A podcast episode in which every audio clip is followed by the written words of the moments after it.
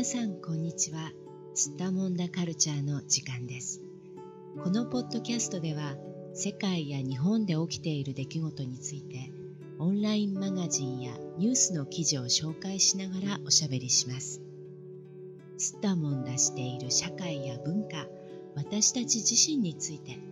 思いついたことを気楽に話しますので皆さんもどうぞ気楽に聞いてください。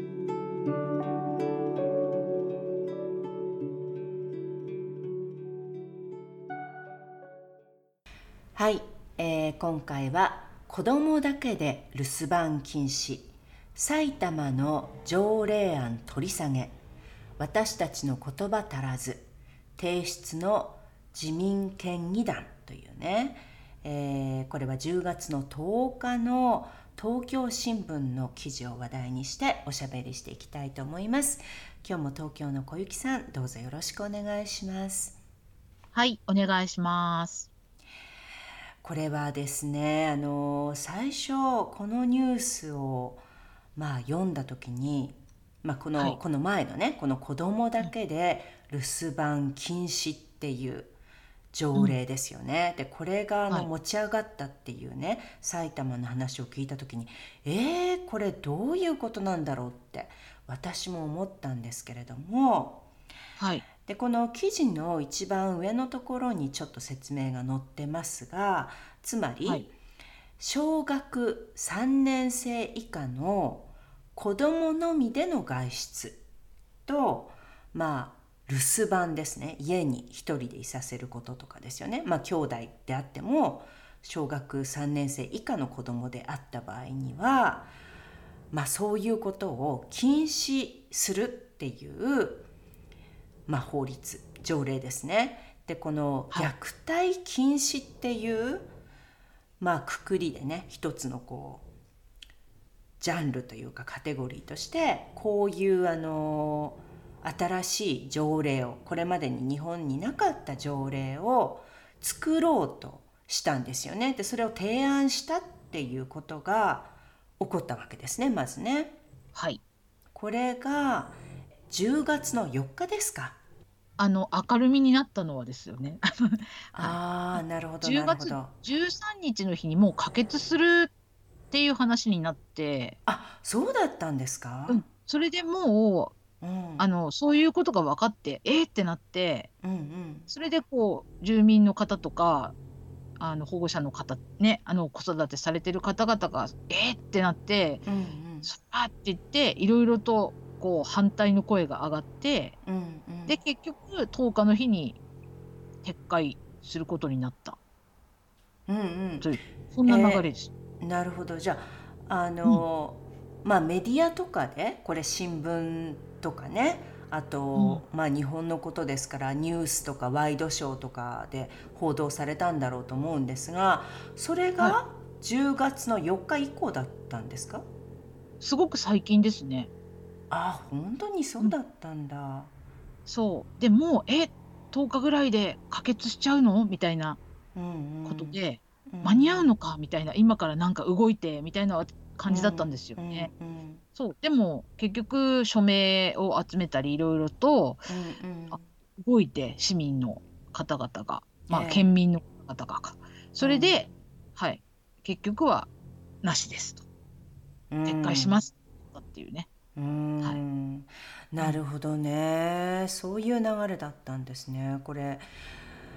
いや、まあ、これね、あの、パッとそこだけを聞くと、おそらくあの、まあ、欧米社会のね、生活に慣れている方々だったら、まあ、私も含めてなんですが、そもそも10歳以下の子供が一人で道を歩いちゃいけないとかね。10歳以下の子供、うん、まあ国によってこれちょっと違うと思うんですが7歳以下の子供っていうところもあるでしょうし10歳以下の子供っていうところもあるでしょうし、うん、あるいは12歳以下の子供はっていうこの子供を守るための法律ってそれぞれの国やね。あるいはもっと小さくそれぞれの国のそれぞれの県とかね。あの地域によって決まっているってことあると思うんですが。この埼玉の条例みたいにね。はい、で、うん、あの欧米社会なんかだと割ともう相当前から以前から、うん、あの、うん、子供だけで歩いてはいけませんとかね子供だけで、まあ、家にいさせてはいけませんなんていう、まあ、あと車の中にね一、うん、人でこう待たせてはいけませんとかそういうのを、まあ、聞き慣れていたりとかすると思うのででこの日本で結果的に可決しなかったみんなからのこう大反対を、まあ、受けて、可決しなかったこの法律に対してちょっとなんでって思う方ももしかするといるかもしれないんですが、はい、これにはそもそもあの深い社会的なね背景が、まあ、欧米社会とは違うね、日本のこう独特の問題社会問題であるとかあの日本社会での子どもの暮らし方の違いみたいなものとかねいろいろまあもちろんあとは歴史的なね考え方の違いであるとかいろいろあると思うんですが、まあ、ちょっと順を追って、はい、なんでこんなまず提案がなされて、うん、なんでこんなに早く提案が結局、まあ、ダメになったのかっていうね、このことについて少し今回は説明していただけたらなと思うんですが、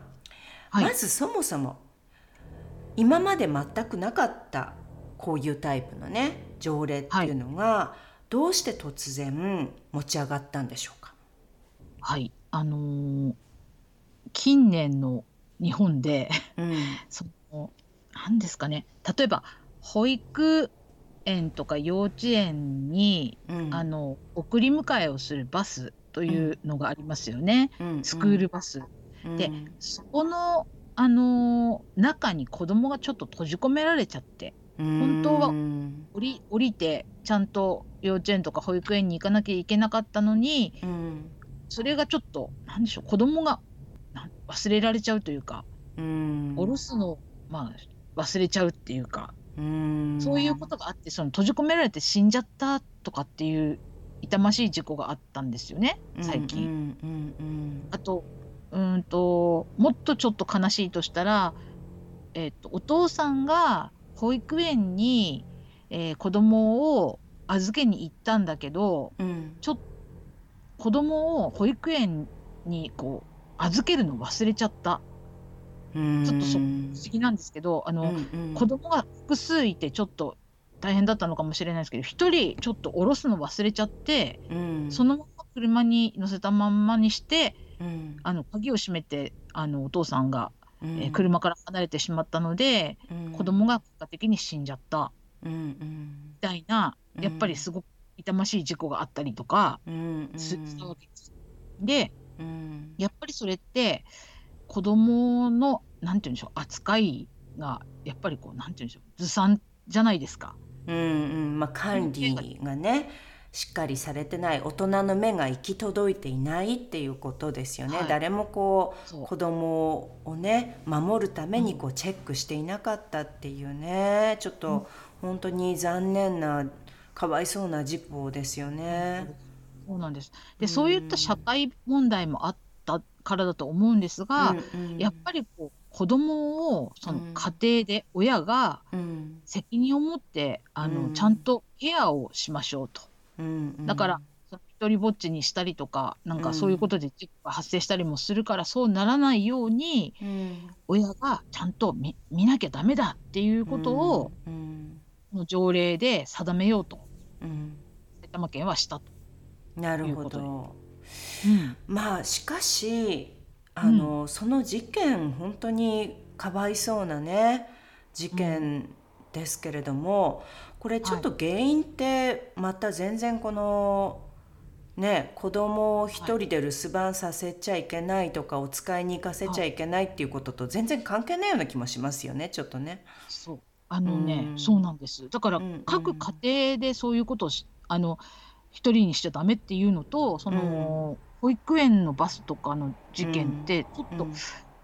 原因が違う、全く違いますねこれね。これ、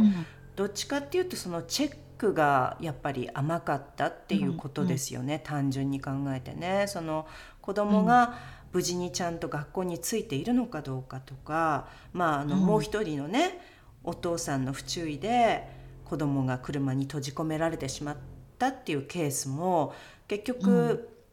これ2つの事件どっちも誰かが悪意を持ってね子供を虐待しようと思って何かをしたわけでは全くないから、はい、単純にミスですよね。このチェックがなかったっていうことで。はい、もしここにこうダブルチェックするような機能がちゃんとあったらね大人が、もしお父さんとかお母さんとか両親が何かミスをしてしまった時に学校側から「あら今日はなんとかくんとかなんとかちゃん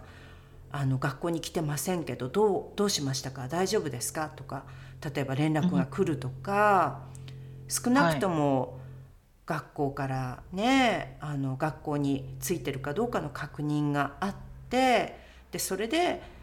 まあついていなかった時にはじゃあどうしたんだろうってね、うん、遡ってまあちょっと調査するみたいなね、うんうん、ことがもしできてればそれでこう2つとも防げた問題だったりねするかもしれないしだからもっとその、子供をまああの子供を中心にした環境の中での大人の側のその管理するシステムとか、それのこう、足りなさっていうところかなって思いますよね。厳しくなさすぎるっていうね。もうちょっと大事なところはもうちょっと厳しくした方がいいかもしれないですねっていう話だから、でこれとまたちょっとね、あのそれぞれの家庭で子供にお留守番させるかどうかとかねお使いに行かせるかどうかってまた違う問題かなっていう気がしますよね。そうなんです。で、この条例はもうその、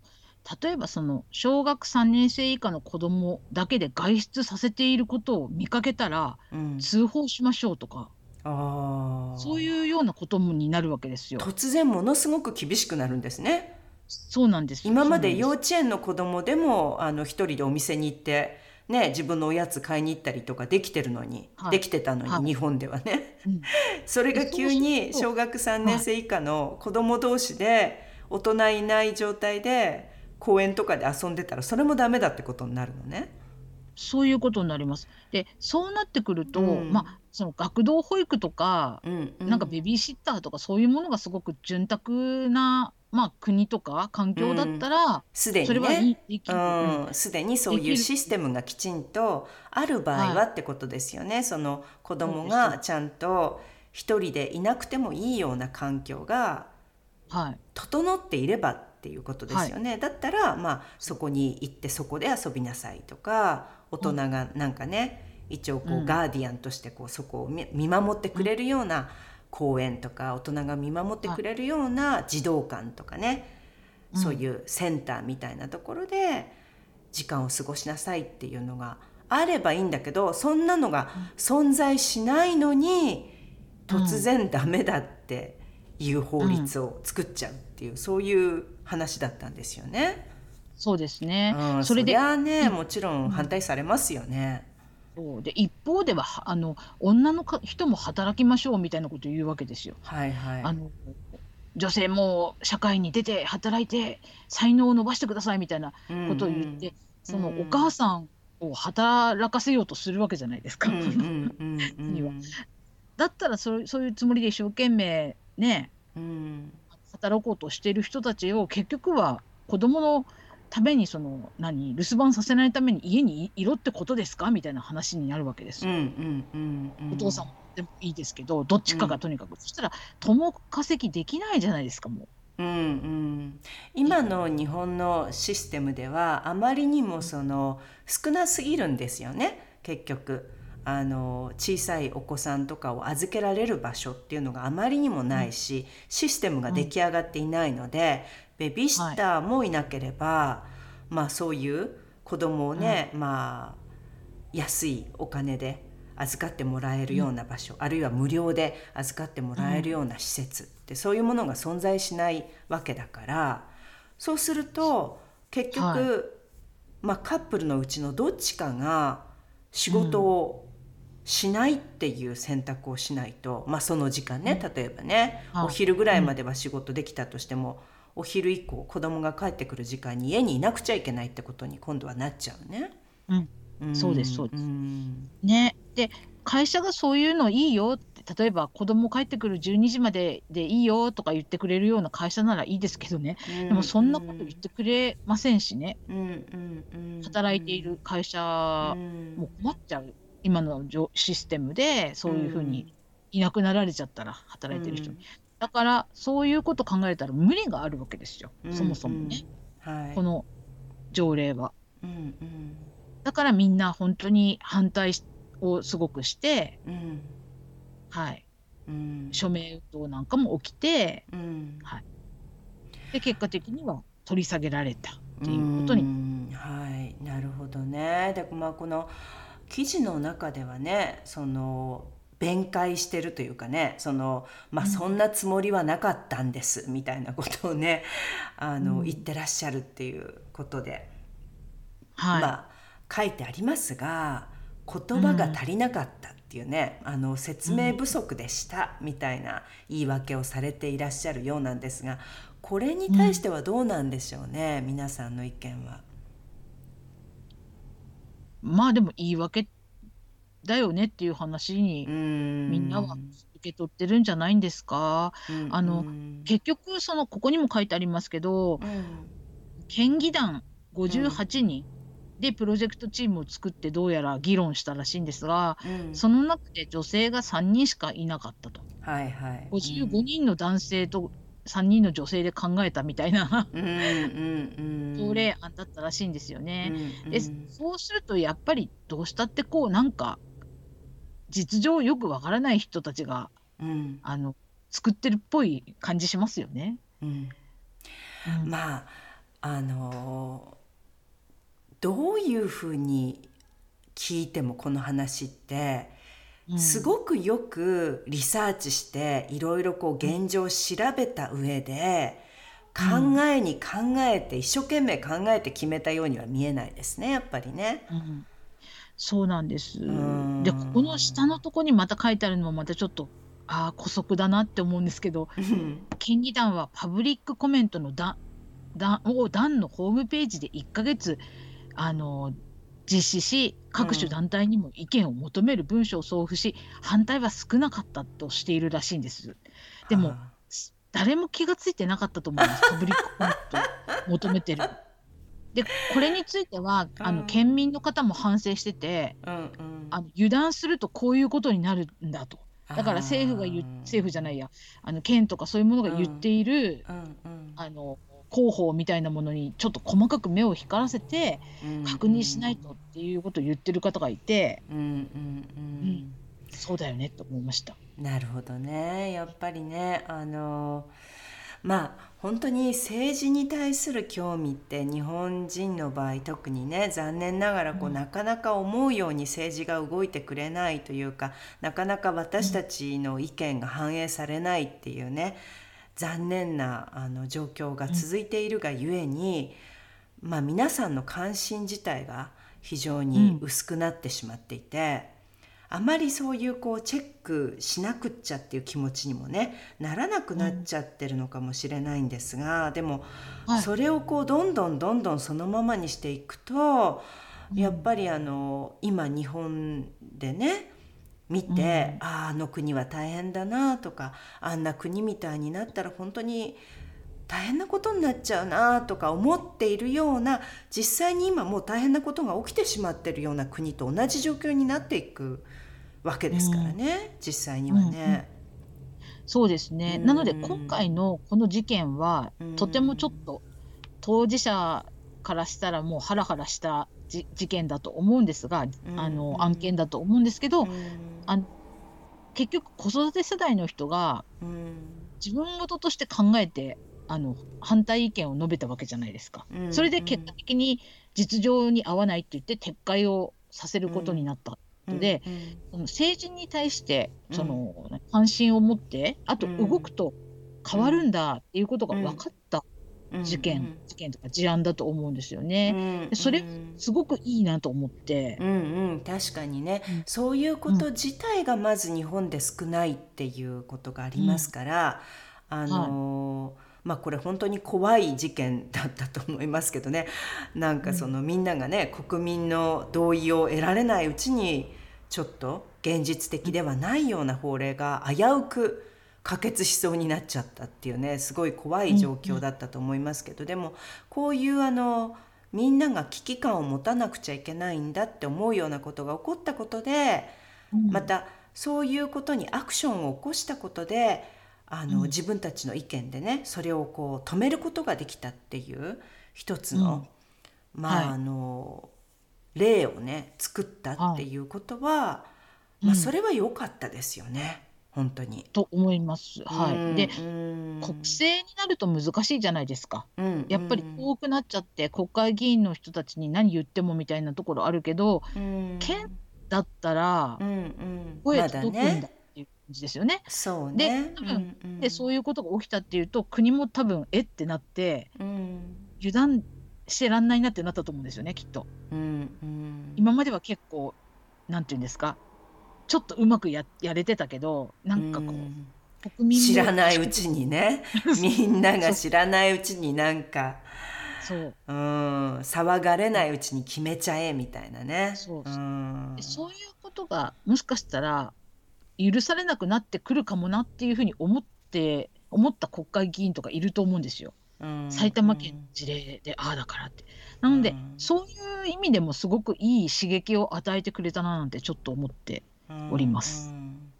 うん、なるほどね。まあちょっと本当にいろんな意味で興味深い事件となりましたけれどもね。うん、はい、まあでもここがまあねあの一つのスタート地点みたいに捉えて、うん、ここから本当の意味でね、うん、子供を育てていくこととか、はい、まあ、その背景にある大人としてのまず生活をどう充実させていくのかっていう問題ですよね、その性別にかかわらずジェンダーだけの問題でもなく、まあ、一人一人が人間としてね、まあ、気持ちよく生きていくためにまたあの家族と一緒に暮らしていくためにはどういうやり方でどういう社会がいいのかっていうことをね考えるためのまあきっかけになっていけばなっていうことですよね。ね、だから社会システムとか本当に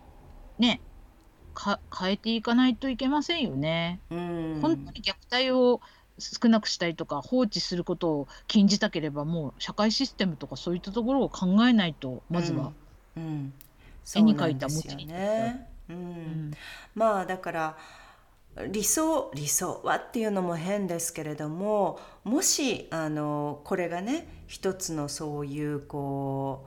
うまあきっかけになるとすればその市民の側でも、まあ、こういう法律、まあ、こういう条例がね一回持ち上がったっていうことじゃあどうしてこういう条例が生まれてくるのか、うん、まあこういう条例を作ろうってしたのかっていうこう作ろうとした側のことも考えてじゃあどうしたらそういう状況を防げるのかとかね。じゃあどうしたらそういう方向に持っていくためには何が足りないのかとか。で今度はそのシステムを作るために市民側が声を上げていけるようになるともっといいですよね。その単純に虐待されるのはその親が悪いからだとかね。うん、うん、あとはその子供が事故に遭うのはそこの場所が悪かったからだとかね、うん、そこの責任者が悪かったからだって言って片付けてしまうんじゃなくって、うん、まあじゃあどうやったらこうシステムとしてそういうことが起きないように社会全体でしていけるのかしらっていうところもこう自分のこととしてね、うん、考えられるようになると、うん、ねうん。でそうするとこう初めてねいろんな意味でこう双方でシステムが必要だっていう認識がね、考えがこう高まってきて、あのできていく土壌みたいなものがねベースみたいなものが、うん。ね整っていくかもしれないですからね。うん。はい。ちょっとこの先どうなるか、埼玉県のあの友達とかもいるので、いろいろ話してみたいと思います。どどう？その後って。そうね、止めただけじゃなくてねこの先につながるといいですよね。そうですよね、うん、だからここでまあねあのああよかったって言って思考をもうまたストップさせちゃうんじゃなくって、まあ、そもそもね、うん、家族が平和にねストレスなく、うん、まあ、子供も健康でねのびのびと、うん、まあ、生活していくためには一体何がシステムとして必要なんだろうとかねどういうふうになってくるといいんだろうかっていうね、でそれに対して何かこう国からね